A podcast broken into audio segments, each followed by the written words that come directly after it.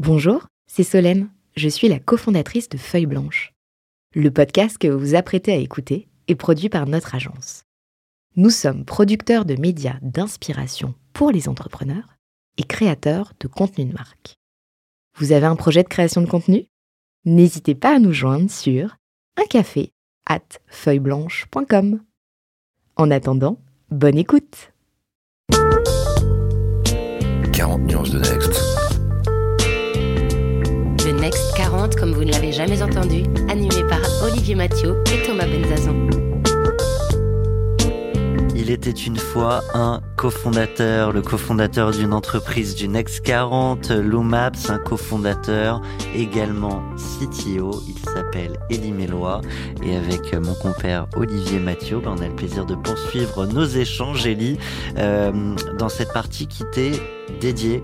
Euh, on, on, va s'intéresser à l'homme derrière l'entreprise, l'homme derrière la casquette de CTO et, et comprendre ben, qu'est-ce qui a forgé. Euh, et pourquoi pas aussi du coup l'enfant derrière l'homme Non, c'est intéressant de, de, toujours savoir si effectivement. Euh, en plus, on a la chance d'avoir un, un, CTO avec nous, donc on va on va pas te lâcher là-dessus. a priori, tu dois avoir une formation technique. J'imagine, je ne sais pas, qu'est-ce que tu as fait comme, comme étude, tu peux le partager Une, formation, une, une école d'ingénieur à Lyon, l'école centrale. D'accord. Bon, bah donc super, super diplôme d'ingénieur.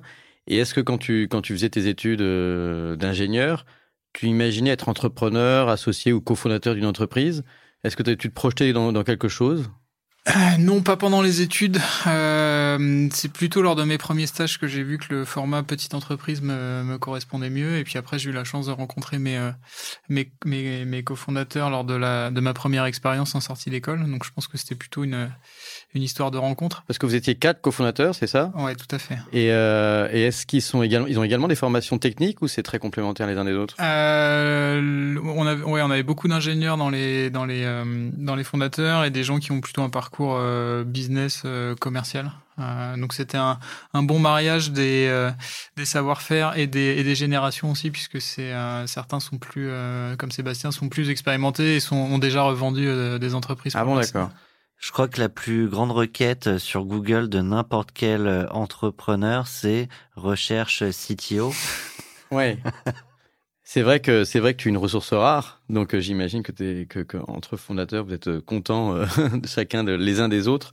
Est-ce que ça, ça, a été un sur le plan psychologique Enfin, je dirais la, psychologie de, je vais pas faire la psychologie de comptoir, mais la psychologie vraiment d'entrepreneuriat.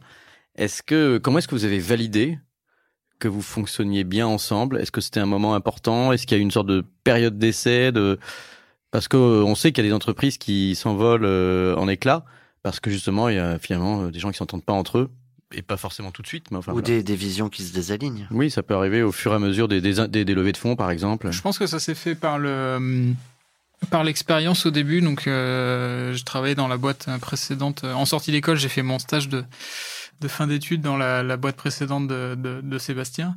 Euh, et donc mon premier entretien professionnel après à l'école, c'était avec Sébastien, et, euh, et, et, je me suis dit mais euh, ça a l'air complètement déjanté, euh, c'est ça que je veux faire. Euh, et donc derrière, on a appris à travailler ensemble. Euh, C'est-à-dire que c'était déjà ce projet-là? C'était le projet Lumap Non, non, c'était euh, sa, sa, boîte précédente qui était un, une, une entreprise qui prenait euh, les, les, une boîte de conseil qui prenait les, les, les, entreprises et qui les emmenait dans le monde Google euh, en 2011. Donc c'était euh, c'était le tout début de l'aventure Google en, en France. Euh, et donc il y avait toute cette évangélisation du, euh, du SaaS, du cloud, etc. que, que je trouvais passionnante. Euh, mais voilà, ensemble on a vu que ce qu'on voulait faire c'était c'était du logiciel, c'était de faire un éditeur. Et donc c'est pour ça qu'on a qu'on a décidé de créer cette société à côté. Et donc vous êtes quatre. À un moment, c'est l'idée se construit à quatre avec cette idée qu'on a une équipe prête à monter un projet. Euh, où quelqu'un a l'idée et puis après on se dit bah alors du coup il nous faut qui? Euh, tiens bah toi tu pourrais faire ça alors nous, pendant les, les, les trois premières années, euh, on avait l'équipe, mais on n'avait pas l'idée. Donc, ce qu'on a fait, c'est qu'on a travaillé avec euh, avec nos, nos des, des clients. Euh, on a résolu des problèmes pour eux euh, sur des, des, sujets qui étaient très différents en, de ce qu'on fait. En mode agence? En mode ouais. agence un peu, ouais. Euh, et on s'est fait voilà comme ça connaître de nos clients. On a créé des, des, relations de confiance avec nos clients. Et le jour où euh, on a commencé à avoir cette idée et notre premier grand client nous a dit euh, bah, c'est ça qu'on veut. euh, les planètes se sont alignées. Euh, et donc eux, ils avaient deux choix. C'était soit partir avec un, un gros éditeur euh, déjà installé, soit partir avec une, une start-up lyonnaise qui venait euh, leur soutenir un projet avec euh, trois slides et pas de produit. Et, euh, et à l'époque, on avait un, un DSI euh, assez visionnaire chez, chez ce client qui a dit, allez, je vous fais confiance, je vous connais bien, et ce on, client, on y va c'est ensemble. un des premiers cofondateurs de la boîte. Euh, tout à l'heure, Olivier parlait de, de l'enfant euh, qui sommeille en toi. C'est vrai qu'on aime bien s'intéresser à, aux gamins que vous étiez, euh, vous les, les entrepreneurs, à quoi vous rêviez à l'époque? Est-ce que j'ai une... est-ce que j'ai- Ah oui, pardon. Je te laisse envoyer un jingle parce qu'on adore notre jingle. Allez, relaxez-vous. Tu peux t'allonger. Et maintenant, on parle de vous Non, moi, la, la question qui me titille quand je, je parle à un, à un ingénieur, j'en bon, j'en ai quand même fréquenté quelques-uns dans- dans- depuis quelques années, et je me demande toujours si tu étais le gars qui a eu le premier euh, micro-ordinateur chez toi, ou est-ce que, est que ça vient aussi parfois du père ou de la mère, ou, de, ou du grand frère, ou de... Et est-ce que tu bidouillais des ordinateurs euh, Euh, je- alors, je l'ai eu très tardivement. Le premier, c'était au, au collège, je pense. Euh, en revanche, dès que je l'ai eu, ça a été euh, une évidence. Euh, c'était le début d'Internet. Euh, Peut-être quelle année ah, la, la DSL, je suis de 89. Ah, donc, c'était le début de la DSL. Euh, et On donc, s'est regardé avec Thomas, il, est, il est jeune le gars. Et donc, euh, ouais, là, là, ça a vraiment été une évidence et c'est, devenu une, euh, une passion. C'est quelque chose que je faisais, euh, tout, enfin, à côté de l'école. Euh, et, et je me voyais, à partir de ce moment-là, je me voyais pas travailler dans un autre, euh, un autre écosystème. Donc, à partir de euh, 15-16 ans, je pense. Et donc, est-ce que tu... euh, parce qu'en fait, je vais, je vais te poser euh, la question d'un de tes proches, parce que ça mène forcément à plein de découvertes de, de l'homme que tu es et que ah tu ouais, es devenu ouais. Aussi. il y a une très bonne question qui est euh, plus perso. De Jonathan Lefebvre. Je crois que c'était un des, un des fondateurs de, de Captain Train, ça. C'était un des premiers employés, tout à fait. Vous avez un message. Salut Ellie. Alors, la question que j'aimerais bien te poser pour euh, 40 nuances de Next. Euh, L'UMAP, c'est une, une boîte que je trouve impressionnante sur la vente euh, B2B euh, à des grands comptes notamment. Et, et dans ce contexte-là, qui est, qui est très porté sur le, sur le discours, sur la force commerciale, euh, je voulais savoir comment toi t'as fait en tant que CTO avec un caractère plutôt euh, introverti euh, pour tirer ton épingle du jeu dans cet environnement-là qui est qui me semble pas toujours très favorable à ce genre de personnalité. Et c'est un peu ce qui force mon admiration. Donc voilà, j'aimerais bien avoir ton point de vue à ce sujet-là. Super question. Et moi, moi, avant de te laisser répondre, j'ai envie de, de demander si tu es d'accord avec, avec la question avant de répondre à la question. Il a hoché la tête sur introverti. Est-ce, que tu penses que, est-ce que tu penses être introverti par rapport, euh, par comparaison au- à tes, peut-être à tes associés d'une part, ou est-ce, est-ce qu'en Ouais, général, un, un petit peu plus quand même. euh, de moins en moins, je pense. euh, ça aide aussi hein, de devoir s'exprimer devant euh, euh, 250 euh, personnes de manière régulière. Euh, donc forcément plus. Euh, et c'est vrai que c'est un, c'est un, c'est un monde euh, dans lequel l'aspect commercial est, euh, est important puisqu'on doit aller voir des gens, euh, comprendre leurs problèmes, les convaincre euh, les convaincre, leur présenter une solution, les accompagner derrière pour euh, mettre en place la solution chez eux. Euh, et en fait, je pense que c'est, je pense que c'est là où l'introversion pose pas vraiment de problème, c'est que euh, à la fin des fins, on est là parce qu'on a des convictions, des passions, euh, on résout des vraies problématiques de, de vrais gens. Donc tu Euh, vends pas de, du, de l'air, quoi. Exactement. Du bullshit, comme Exactement. Et derrière, euh, je- on, on les accompagne, euh, on fait les, euh, on déploie la solution chez eux, on fait des succès ensemble. Euh, et là, qu'on soit euh, introverti ou pas, euh, c'est- le résultat. passionnant. C'est cette idée que c'est le résultat qui compte. le résultat qui compte et l'impact qu'on a derrière chez nos clients. Quand on sait que euh, le client envoie un mail et derrière il y a euh, 100 000 personnes qui vont se connecter sur la plateforme, c'est euh, ouais, c'est c'est vraiment. Et est-ce que, est-ce que tu, euh, toi, tu, tu participes effectivement parfois à la vente ou tu es plutôt après dans le support, etc. Ou est-ce Non, non, je participe activement euh, à la vente. en amont du processus Ouais, euh, donc, que ce soit sur la vision, que ce soit sur euh, des, des, des, des, des, problématiques techniques, euh, expliquer nos choix d'architecture, d'infrastructure. Euh, c'est vrai quand on voilà quand on est quand on est à la, à la jeunesse du projet, euh, c'est c'est c'est c'est beaucoup plus facile. C'est de- toi qui en parles le mieux. Ouais. Ouais. Tout à fait. Est-ce qu'on en joue? Parce qu'il y a, il y a cette. euh, Très bonne question. C'est cette. Vois où tu euh, veux en venir. Oui, ce, ce côté presque vu dans les films de, de l'ingé euh, introverti euh, derrière son écran, Un etc. peu, un peu, un peu passionné Et- par, par le, le monde de l'abstraction et- euh, et- logicielle. Et voilà, et mine de rien, euh, dans rendez-vous, euh, comme dans la vie, parfois on, on, on surjoue un peu certains certains rôles. Et est-ce que typiquement, euh, c'est des discussions qu'on a entre associés euh, Donc toi, tu viens au rendez-vous, tu, tu gardes ton côté introverti, c'est très bien, Ellie, ne bouge pas, Chacun, ne change chacun a pas. son personnage. Alors, Ouais. de, de manière préparée comme ça, non. Euh, après, c'est vrai qu'avec Sébastien, on a fait quelques rendez-vous euh, dans, dans lesquels on a eu de la complicité euh, comme ça, donc c'était c'était assez rigolo. Euh, après, je pense que c'était plutôt au début. Maintenant, sur des phases où on a besoin de, de montrer qu'on est euh, euh, qu'on est capable d'adresser de manière sécurisée euh, des grandes entreprises. Euh, ce qu'attendent nos interlocuteurs, c'est plutôt euh, voilà des gens qui ont euh, qui ont démontré, euh, qui savent là où ils vont, qui ont une grosse force de frappe en termes de R&D. Et donc là, ça passe plutôt par euh, la communication. euh, Par les case studies, par les, les preuves de... Et moi, ce que je, je me, je me demandais en fait, euh, parce que là on parle, on parle de toi sur le plan un peu plus personnel et de voir bah, comment euh, est-ce que partant euh, de Lyon, euh, d'une étudiant et puis maintenant au succès euh, international quand même de, de l'UMAPS, qui est, qui est un, un truc incroyable à souligner quand même. Est-ce qu'il y a eu des moments où tu t'es dit, euh, ou peut-être au début d'ailleurs, que tu avais ce qu'on appelle parfois le syndrome d'imposture, où tu t'es dit je vais pas être capable de. Alors, et dans ce cas, qu'est-ce que tu voyais comme faiblesse? Peut-être c'est la capacité à manager des équipes qui est pas forcément innée, ou c'est peut-être, euh, je sais pas, parler bien anglais dans des réunions avec les Américains, ou ça peut être quelque chose de complètement différent, peut-être plus technique ou autre. Venir au micro de 40 nuances de Next. Ça c'est facile. Je pense que c'est sur le. C'était sur le, la, la capacité à, à toujours organiser euh, les équipes tech sur l'étape d'après. Euh, la chance qu'on a, c'est qu'on n'est pas la première génération à le faire et que tout ça est ultra documenté maintenant.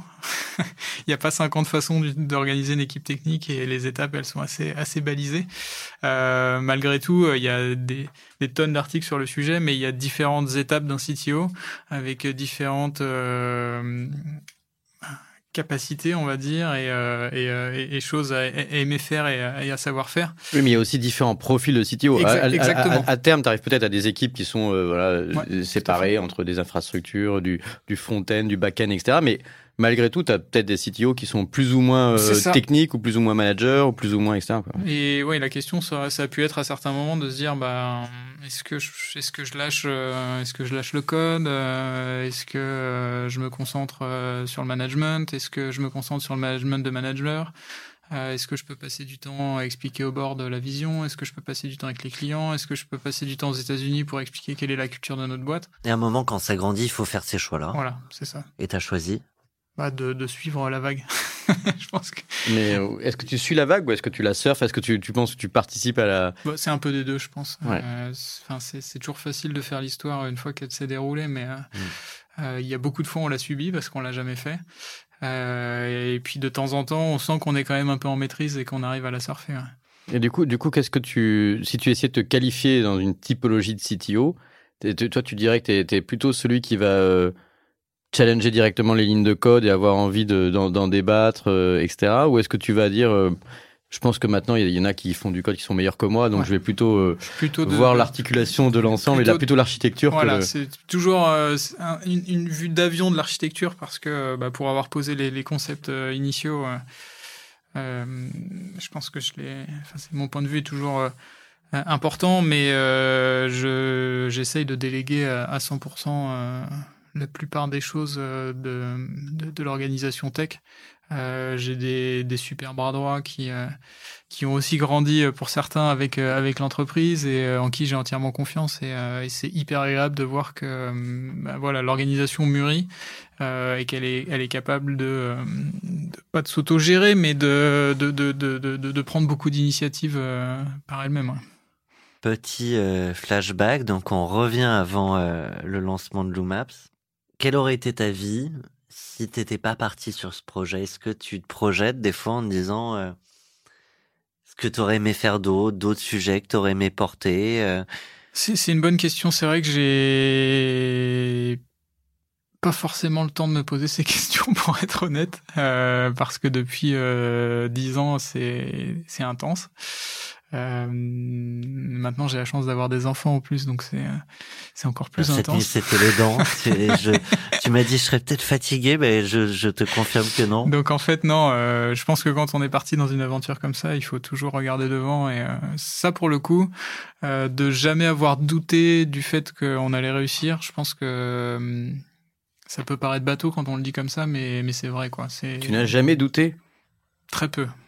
Euh, Les yeux dans les yeux. Non, non, très peu. Ah, écoute, très il, peu. a, il En- a l'air sincère. Non, non, mais, mais Non, mais on- c'est- on non, mais après la notion En fait, du mais, très mais, peu, mais euh, sinon, euh, sinon, on se lance jamais là-dedans. Mais il y a, il y a jamais un moment où je me suis dit, on va pas y arriver. Euh, Même quand on connaissait pas le produit, quand je sais pas, il y a, il y a, il y a quelque chose qui fait qu'il faut se mettre dans cet état d'esprit de, où on s'y met tout seul ou que- avec les gens qu'on côtoie. Mais, euh, mais je pense que c'est une des clés aussi, c'est de se dire, le moment où on va commencer à se dire, euh, on va pas y arriver, euh, peut-être un peu trop tard, quoi. Et quand tu quand tu t'es lancé euh, dans l'aventure euh, avec tes associés, est-ce que c'était ça vous a demandé un par rapport à d'autres jobs que tu aurais pu faire, il y avait un effort salarial au départ particulier, enfin vous étiez tu vois parce que tu as des opportunités en tant qu'avec un bon diplôme d'ingénieur de grande école etc, tu peux aller dans des SS2I, tu peux aller dans des grands groupes qui Non, euh, c'était euh, très compétitif, euh, même sur la partie salariale. D'accord. Mm. OK. Et euh, Parce que vous aviez déjà des, euh, des sujets avec des clients pour qui vous exactement, de. exactement. C'est Ouais, ça, c'est- c'est il ça. est là le sujet. Ouais, non, mais c'est intéressant parce que bon, du coup, on a du coup- du coup, travaillé c'est bien avec d'être des financé clients par ses clients. début. ouais. Ouais, tout à fait. C'est un bon modèle. C'est plus confortable. Et est-ce qu'il y a eu, est-ce J'ai que, connu quelqu'un qui avait un modèle comme ça.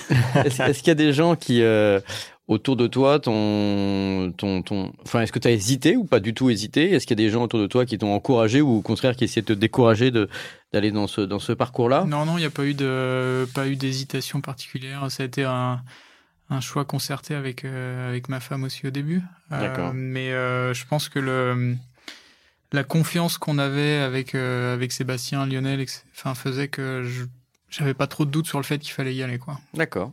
Bon bah écoute, des convictions fortes. Moi, je, re- je reste toujours. Attends, je remets le. Pour nous remettre dedans. Relaxez-vous. Et maintenant, on parle de vous Donc, on se remet allongé euh, sur le canapé euh, des Limélois. Et, euh, et je m'interroge souvent sur ce qu'on garde des préceptes de ses parents, de ses aïeux. Euh, des, des sortes de, de mantras qu'on qu'on a entendus euh, petits. Euh, je te vois lever les yeux aussi en disant, voilà, là, va Ça peut être aussi creuse. parfois des mantras, ils peuvent venir aussi parfois euh, des professeurs ou parfois euh, d'écrivains de trucs que tu as lus ou même de peut-être de films que tu as adorés hein, par ailleurs.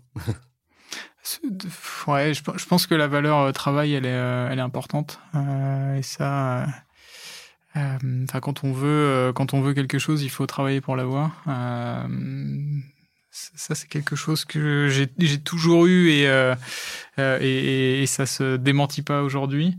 Euh, et puis, euh, et puis un certain pragmatisme. J'ai eu la chance de, de grandir en, en Mayenne donc euh, dans, en, en province, on va dire, et, euh, et ce côté pragmatique, euh, terre à terre, le, le fameux bon sens paysan, euh, je pense que des fois, c'est euh, des préceptes qui sont importants voilà, pour garder les pieds sur terre. Et, euh, Est-ce qu'il y a des agriculteurs dans ta famille?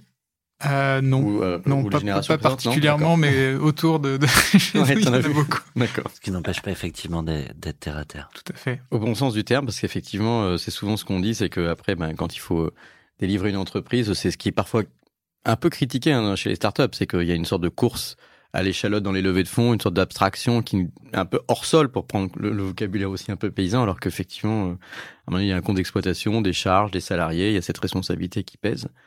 Et est-ce que cette, euh, cette dimension euh, humaine est importante pour toi, l'aventure humaine? Moi, il y a tes associés, ça, on a, on a compris le lien et la confiance réciproque que vous aviez, le, et, le, et aussi le fait que vous aviez euh, partagé une ambition commune et aussi le fait que ça allait marcher. Et est-ce que du coup, le... parce qu'à un moment, ce qui est important quand même pour les, les cofondateurs quand ça grandit, c'est de savoir recruter. Ouais. Est-ce que t'as- tu t'es euh, amélioré là-dessus? Est-ce que tu as été instinctivement plutôt bon? Tu as fait des bons recrutements? Est-ce que tu as des conseils à donner? Comment est-ce qu'on recrute? Comment est-ce qu'on fait grandir une équipe? Alors, Je c'est- peux pas croire que tu n'as jamais douté, que tu n'as jamais raté un recrutement. Ah, on a raté des recrutements, c'est sûr. Euh, maintenant, on a un process un peu rodé pour faire en sorte de moins les rater.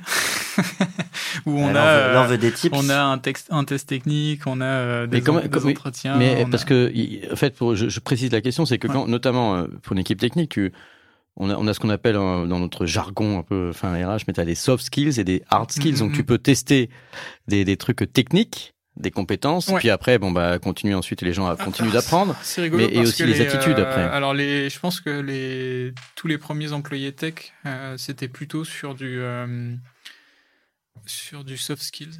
Euh, ce qui était important, c'était qu'on travaille bien ensemble et que la culture soit soit partagée. Et, et maintenant, on essaye de trouver un bon équilibre entre entre tout ça. Euh, c'est pour ça qu'on a un, un test technique qui est assez amusant euh, au départ et qui permet déjà de faire un premier écrémage technique, on va dire. Mais derrière, on fait entre 4 à 6... euh, Enfin, une personne voit entre 4 à 6 personnes euh, pour tester euh, voilà, le travail en équipe, l'adhérence à la culture. et, et le fait d'avoir formalisé notre culture et nos valeurs, c'est aussi de dire, bah voilà, nous on est comme ça, la ligne jaune, elle est, elle est ici. Euh, on, on veut travailler avec des gens qui adhèrent à cette C'est culture. quoi la ligne jaune? Bah, c'est c'est la, c'est la définition de la culture, c'est de se dire, euh, bah, dans nos quatre valeurs, on en a une qui est sur euh, always be evolving, donc on est toujours en mouvement. Euh, les gens qui n'aiment pas le changement, ils vont être mal à l'aise. Donc il faut, il faut le Autant les prévenir. tout de suite.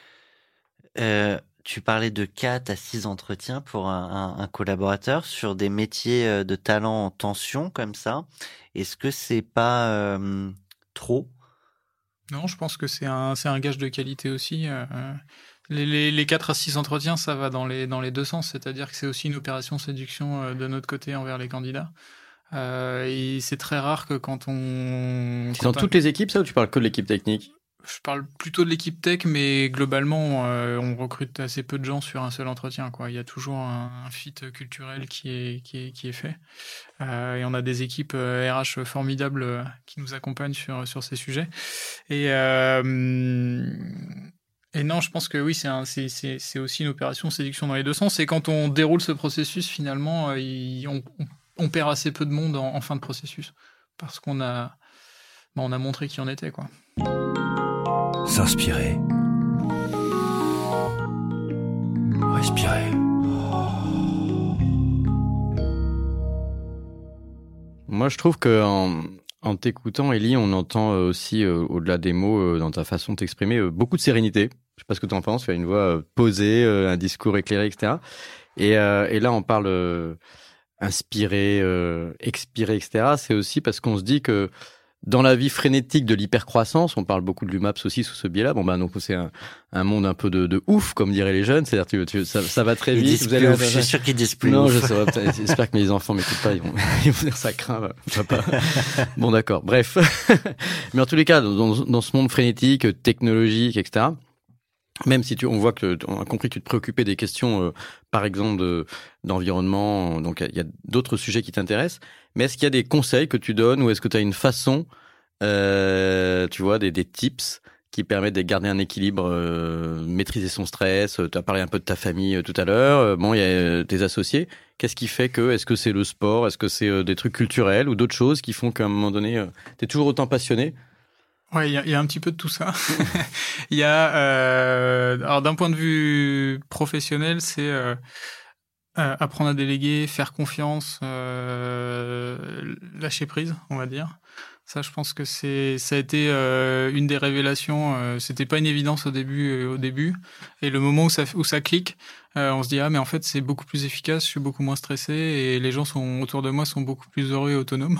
C'est c'est des super mots, euh, moins de stress, lâcher prise, mais ça se traduit par quoi au quotidien? Tu vois, Sur quoi t'as lâché prise euh, Bah, sur sur du euh, sur de la gestion de projet, sur du recrutement, sur des décisions techniques, sur euh, de la, re- de la relecture de code, sur C'est euh, que c'est pas ce que t'aurais fait, tu dis c'est pas grave. ouais ça exactement exactement. Ok. Ou, Mais bah, est-ce que- la, personne qui l'a priori- fait, la personne qui l'a fait s'est trompée, mais c'est pas grave, elle a le droit d'apprendre aussi. Et euh, bah, je vais peut-être lui donner des conseils et lui dire comment j'aurais fait à sa place, mais je vais pas lui rentrer dedans puisque je sais que si je fais ça, la prochaine fois, elle prendra pas l'initiative.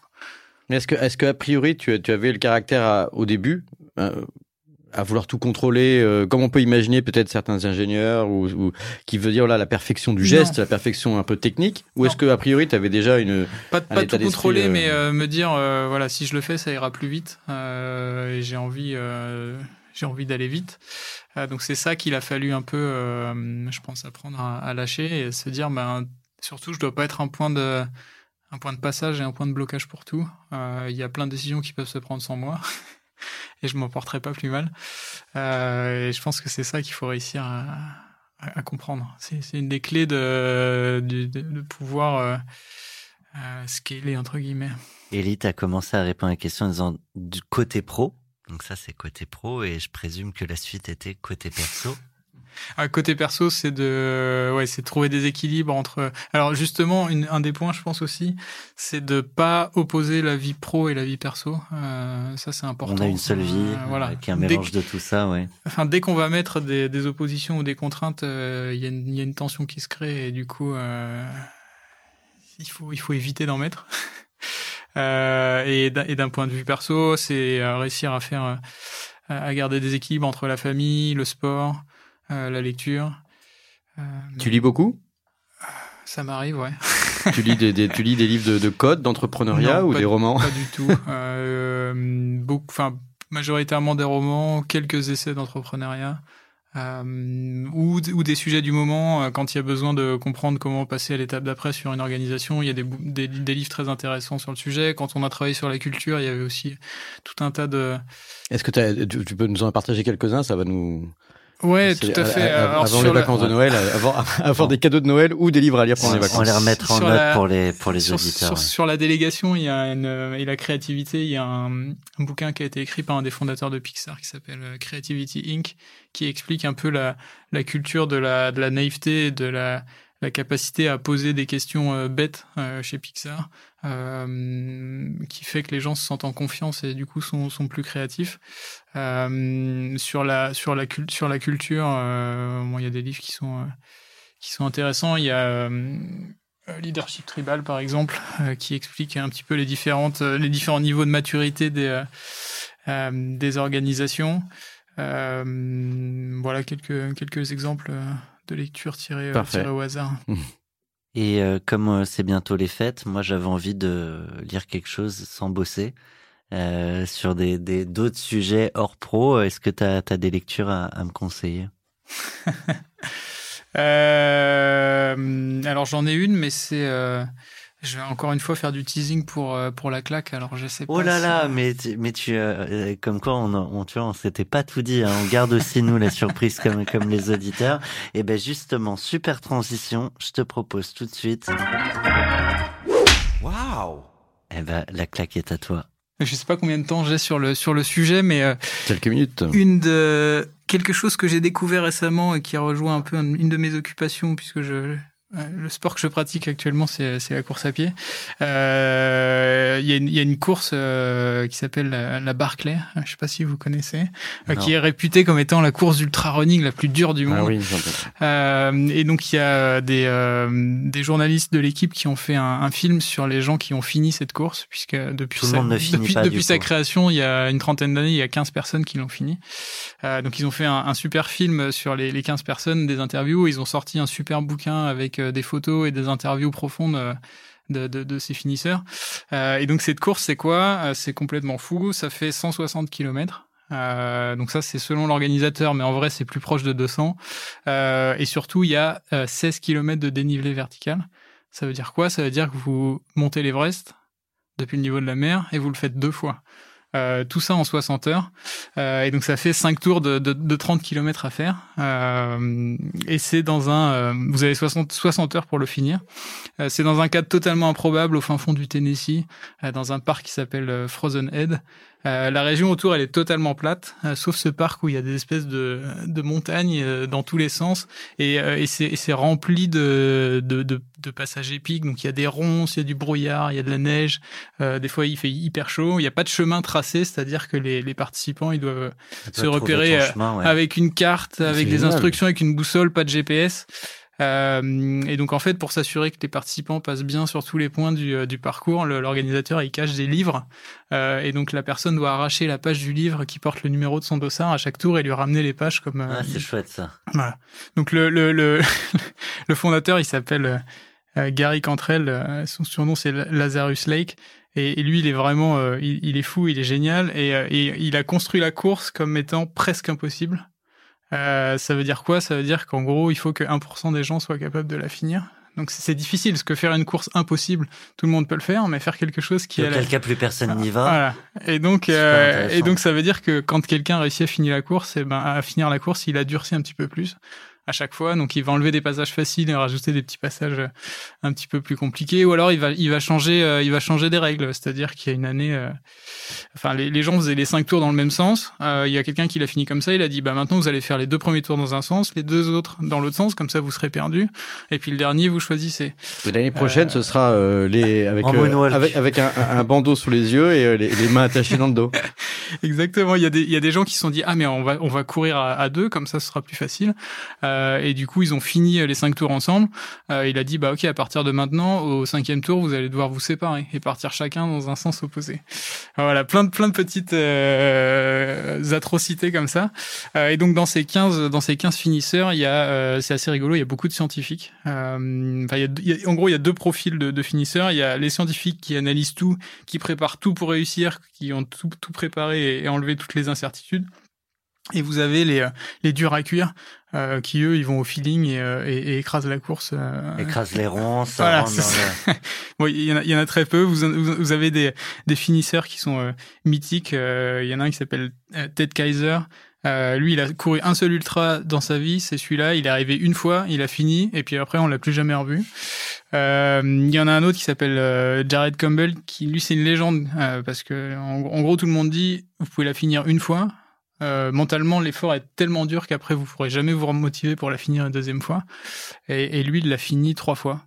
Euh, et en fait, ce qu'il raconte, c'est ce qu'il adore, c'est tout le process de préparation avant la course, euh, l'entraînement, le- la mise en condition. Donc euh, c'est le chemin qui est important, c'est pas la destination. Euh, on connaît un peu le euh, l'adage, mais euh, mais voilà. Euh, ce, qui est, ce qui est amusant, c'est que si vous voulez y participer, il n'y a pas de site internet pour s'inscrire. Il y a que 40 places. Euh, Il y a un process d'inscription qui est d'inscription qui est secret, qui est un peu loufoque, et c'est le fondateur qui choisit un peu les gens qui peuvent euh, qui peuvent participer. Donc souvent il prend des anciens qui ont déjà participé, ou alors euh, une fois par an il prend euh, un novice euh, qui va sacrifier à la course. Et des fois il y a des gens qui ont fait juste 3 kilomètres et qui étaient complètement perdus dans les bois, qui sont allés ramasser en voiture. Donc c'est assez amusant.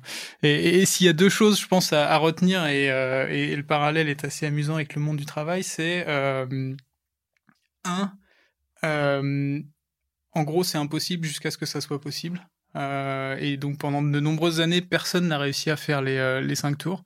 Euh, les gens faisaient trois tours et ils étaient hyper contents. Et un jour, il y a un mec qui a débarqué d'Angleterre et qui a dit euh, Moi, je vais faire les, je vais faire les cinq tours. Pourquoi est-ce qu'il n'y a pas un t-shirt euh, finisseur des cinq tours? Donc là, tout le monde s'est moqué de lui. Le mec, il est parti, il a fait les trois tours. Tout le monde est rentré chez lui parce qu'ils se sont dit Mais de toute façon, il n'y arrivera pas. Et le mec, tout seul, il a fini ses cinq tours. Et ça a été le premier à montrer que voilà, on pouvait finir, on pouvait finir cette course. Euh, et derrière, il y a 14 autres personnes qui ont réussi à, à casser cette, cette barrière juste parce que quelqu'un leur avait montré que c'était possible. Euh, et le deuxième point, c'est le- l'importance de la, la transmission et du partage. Et en fait, on se rend compte que euh, il y, a des, il y a des enchaînements de gens qui le finissent parce que euh, ils ont lu les rapports de course, ils ont regardé comment les gens avaient fait. Euh, et souvent, une personne qui a déjà couru va courir avec un, un novice pour lui montrer un peu le, le parcours. Euh, et ça, je pense que cette, Cette idée de transmission. de transmission, de partage de connaissances, de formation, c'est euh, c'est un peu aussi la, la- la clé du succès. ouais. Super intéressant comme, comme, euh, comme claque. Euh, ça, c'est la claque euh, de lecture que, que tu as prise. Ouais, du coup. de, de lecture. Il y a un film euh, sur Netflix aussi et un film fait par l'équipe d'interview qui est vraiment, euh, vraiment fascinant. ouais. Ça m'a donné envie. Moi, je vais aller Ouais. voir ça sur. euh, Donc, le, Ah, le- toi, le tu, bouquin tu vas aller où tu vas voir? Ouais, moi, je vais faire peut-être l'option un peu plus feignante où je vais le regarder. en, en tout cas, pas celle où je vais courir les cinq tours pour aller vérifier que c'est vraiment impossible. Euh, Peut-être avec un drone. Euh, Ellie, tu vas devoir partir dans quelques instants, euh, prendre un TGV euh, direction euh, peut-être la banlieue de Lyon. Mm. J'ai encore oublié le nom de ce petit T'as village. Tassin ça la la demi-lune. demi-lune. Ah, Oh, Thomas, mais c'est hyper connu. Enfin, t'es t'es vexant je, pour je les. voulais voir pour les auditeurs si tout le monde avait suivi. Donc, ce que je te propose, Ellie, tout de suite, c'est de passer à ta carte blanche. Tu nous l'avais bien vendue tout à l'heure. C'était un peu de suspense, mais la voici. Carte blanche pour 40 nuances de Next. Pas mal avec le petit bruit d'eau en même temps. euh, ça, ça se mariait bien. Ambiance naturelle.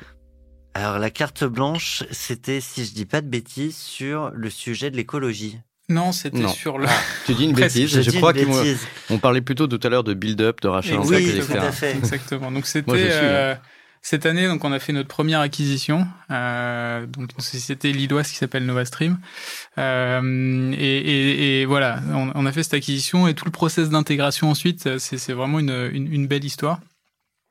Euh, donc on Je a, le redis, c'est pas toujours le cas. ouais, tout à fait, Euh, c'est pas toujours facile. C'est- tout à Bon, fait. la carte blanche, il faut laisser le. Ah oui, le c'est vrai, plus, ouais. C'est plus un dialogue. Et donc, Ça faisait euh, longtemps qu'on voilà. s'était pas retrouvés tous ensemble Pour- euh, autour du studio. Pour expliquer un petit peu les choses qui ont, qui ont bien marché, euh, je pense qu'à la base, il y avait un, pardon, un fit culturel euh, avec les, la société qui était, euh, qui était très bon. Et ça, on le sent dans euh, tous les rendez-vous qu'on fait avant le, avant le rachat. Même si on se frotte un petit peu au début, c'est normal parce qu'on est quand même dans un, dans un process euh, de, de négociation. Mais c'est là qu'on sent euh, est-ce qu'on partage les mêmes valeurs Est-ce qu'on va être capable de travailler ensemble Est-ce que vous avez envie de Est-ce qu'on a envie de s'intégrer euh, l'un avec l'autre Ensuite, il y a l'implication des euh, des fondateurs. Ça, je pense que c'est les fondateurs qu'on- qui sont intégrés dans la structure. Ça, je pense que c'est euh, c'est hyper important. Là, on a eu la chance avec Damien et Blaise d'avoir des gens qui qui voulaient réussir cette intégration, qui se projetaient et qui ont emmené euh, toute leur équipe euh, dans le projet. Et du coup, on a eu euh, une équipe hyper motivée pour que l'intégration se passe bien. Euh, on s'était mis des, des, euh, des jalons euh, sur l'intégration et euh, ils ont tous été, euh, tous été réussis. Euh, et ça, ça a demandé aussi beaucoup de d'ouverture et d'implication des euh, ce qu'on appelle les loomies, donc les, les, les employés de chez de chez Lumaps. Euh, et donc voilà, donc là ça fait à peu près six mois. On a on a réussi tout euh, tout ce qu'on voulait faire au niveau euh, au niveau produit. On va pouvoir euh, on peut commencer maintenant à vendre euh, le produit issu de cette intégration qui est de la la vidéo sécurisée en entreprise, donc on est euh, voilà, hyper satisfait. Alors maintenant que tu as fini ta carte blanche, j'ai rapidement plein de questions. Tu parlais de jalons. Euh, typiquement, c'est quoi les jalons qui fait qu'on sait que quelle intégration là, elle a fait la première marche? Et c'est pas que des jalons, j'imagine, de, de métriques. De, non, de non, il y, a- y, a des- y a des jalons produits sur. euh, bah, on veut que ça ressemble à ça dans le produit, on veut que ce soit dispo sous tel et tel et tel format. Euh, il y a des jalons sur, euh, d'un point de vue RH, euh, on veut passer par ici, euh, que la charte télétravail elle soit alignée, que euh, il dispose d'une identité dans euh, le système d'information, qu'il soit rattaché au système RH. Euh, qu'on leur ait fait faire le process d'onboarding qu'on fait faire aux nouveaux employés. Voilà, il y a tout un tas de, points de passage comme ça euh, qui sont qui, sont importants de, respecter. C'est un, vrai process. Euh, et ça, il y euh, avait des euh, j'avais pas mal écouté euh, Patrick le, le CTO de, de Content Square qui avait euh, aussi il en a fait beaucoup et qui euh, qui avait ces quelques Oui, quelques là, préceptes chez sur le Square, ouais. ouais, tout à fait sur le sur les intégrations réussies donc merci à lui. C'est là aussi, c'est important d'avoir des de la, la succession, de la transmission. euh. Exactement.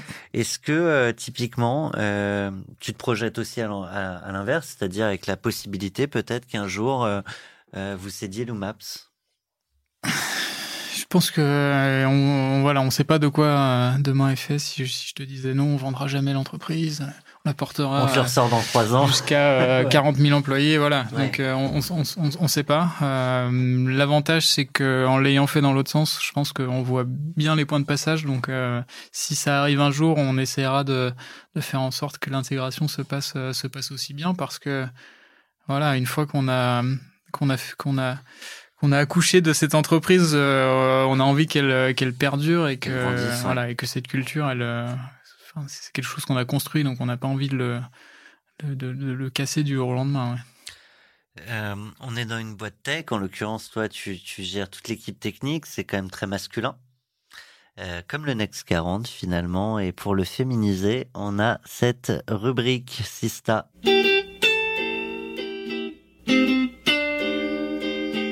On va mettre Joséphine Baker maintenant. On va, on peut-être changer. changer ce, ce générique. Ou il faudrait peut-être mettre une petite jeune. on pourrait mettre Angèle.